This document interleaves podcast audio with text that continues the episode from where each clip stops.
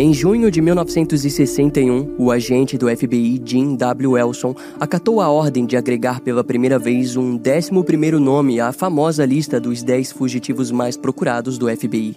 O motivo daquilo era de que o sujeito foragido havia causado um horror nunca antes visto. Na época, o governador do estado do Oregon, Mark Hatfield, chamou o ocorrido criminal de o mais hediondo da história do Oregon. O 11º criminoso se tratava de Richard Lawrence Marquette, de 27 anos, cujas mãos haviam atuado em uma carnificina desigual. Em pouco tempo, todas as agências do FBI e do estado do Oregon lutavam para conseguir sua prisão. No entanto, ninguém estava pronto para a proporção ainda mais mortal que o caso tomaria. The longest field goal ever attempted is 76 yards. The longest field goal ever missed? Also 76 yards. Why bring this up? Because knowing your limits matters, both when you're kicking a field goal and when you gamble. Betting more than you're comfortable with is like trying a 70 yard field goal, it probably won't go well. So set a limit when you gamble and stick to it. Want more helpful tips like this? Go to keepitfunohio.com for games, quizzes, and lots of ways to keep your gambling from getting out of hand.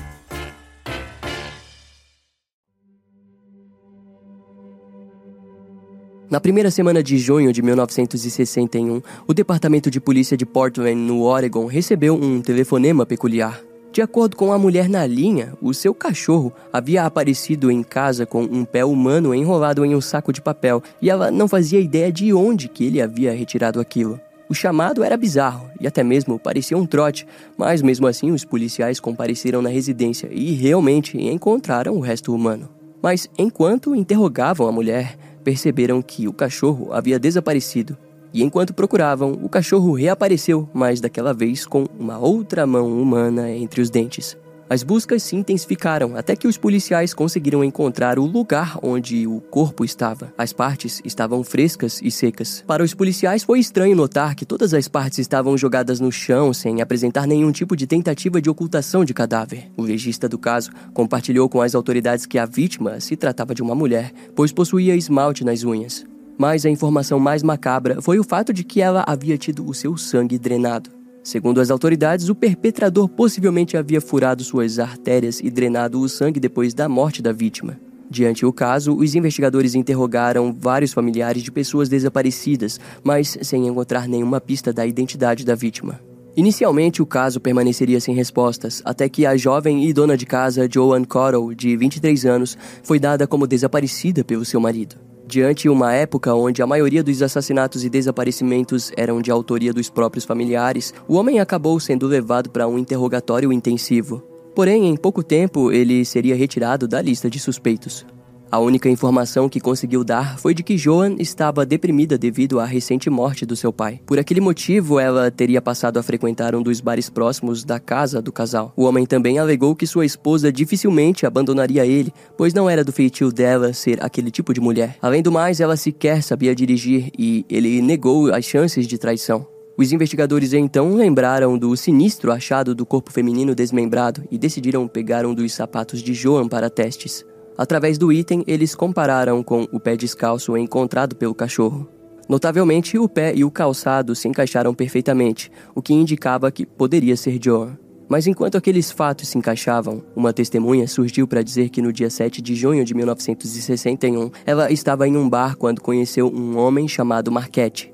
A testemunha o descreveu como um homem bonito e elegante, mas estranhamente ele havia perdido o interesse nela quando viu uma mulher chegar no bar e tomar sua total atenção. De acordo com a mulher, ela disse que, sem dúvida, se tratava de Joan. Assim, decididos a caçar por esse tal Marquette, eles acabaram localizando sua residência. A casa era praticamente um barraco abandonado, mas foi ao entrar que encontraram uma série de provas. Na geladeira, eles notaram que haviam vários pedaços de carnes enrolados em jornal.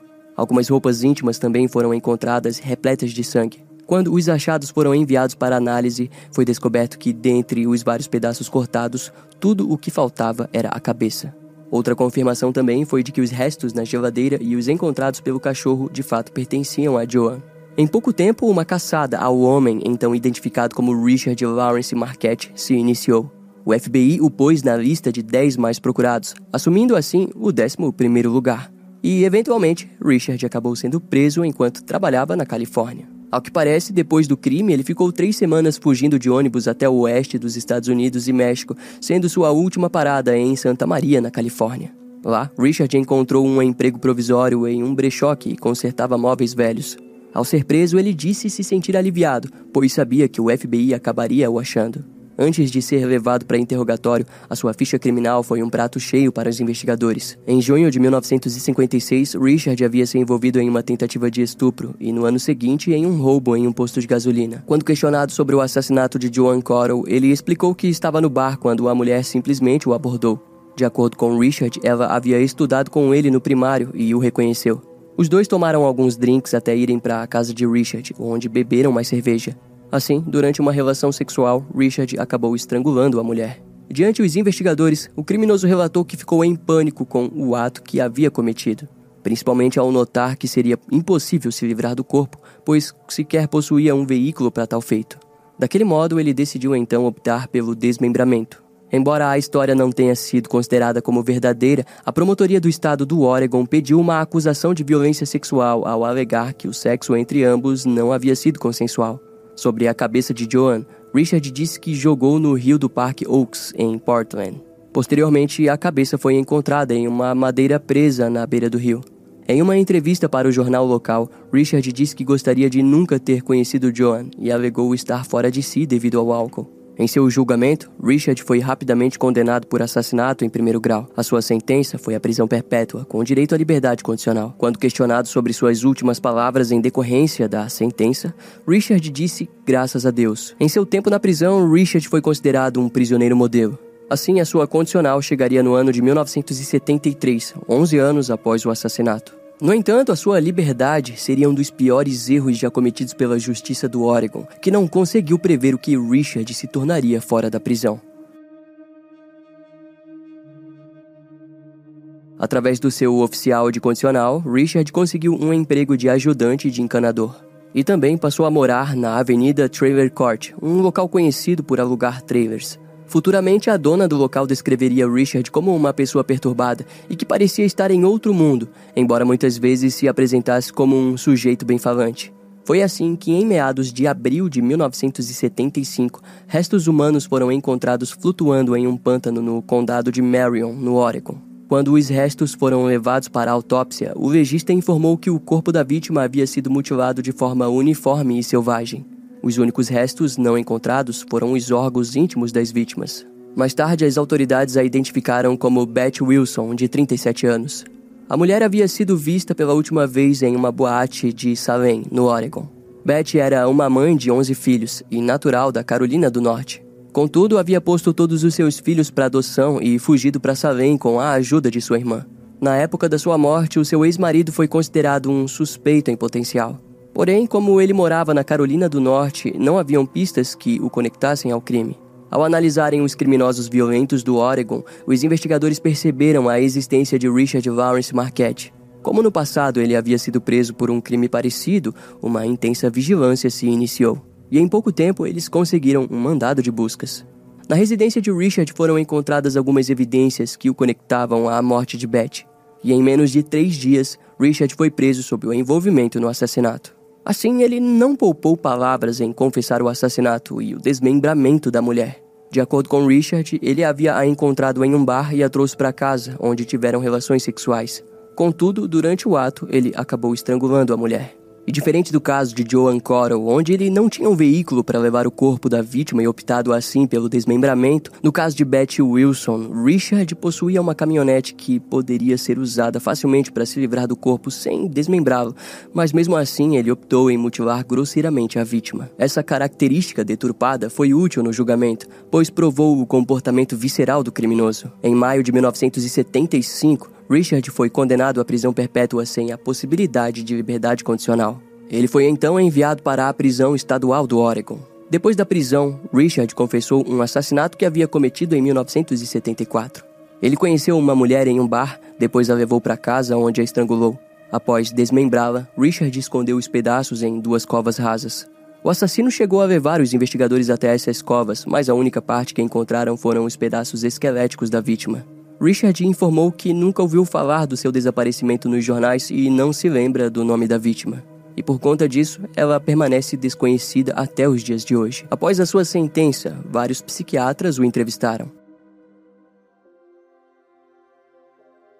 Em grande maioria, todos acreditavam que Richard era um homem normal, mas que não sabia lidar com a rejeição feminina. Em resultado, aquilo o causava um ódio capaz de fazer matar. Algum tempo depois de sua condenação, o agente do FBI John Douglas se interessou no caso e o entrevistou na penitenciária estadual em Salem. De acordo com John, Richard faz parte de um grupo de assassinos em série por vingança. Esse tipo de criminoso costuma mirar o seu ódio em um tipo específico de indivíduos ou a um grupo inteiro. Por exemplo, atiradores de escolas são agregados ao tipo de assassino por vingança e por um ódio mirado a grupos. E no caso de Richard, o seu ódio está focado totalmente nas mulheres. O criminoso o contou que tudo começou depois que sofreu uma rejeição em um bar de Portland. Após aquele evento, ele entendeu que todas as mulheres rejeitariam ele e decidiu então executá-las.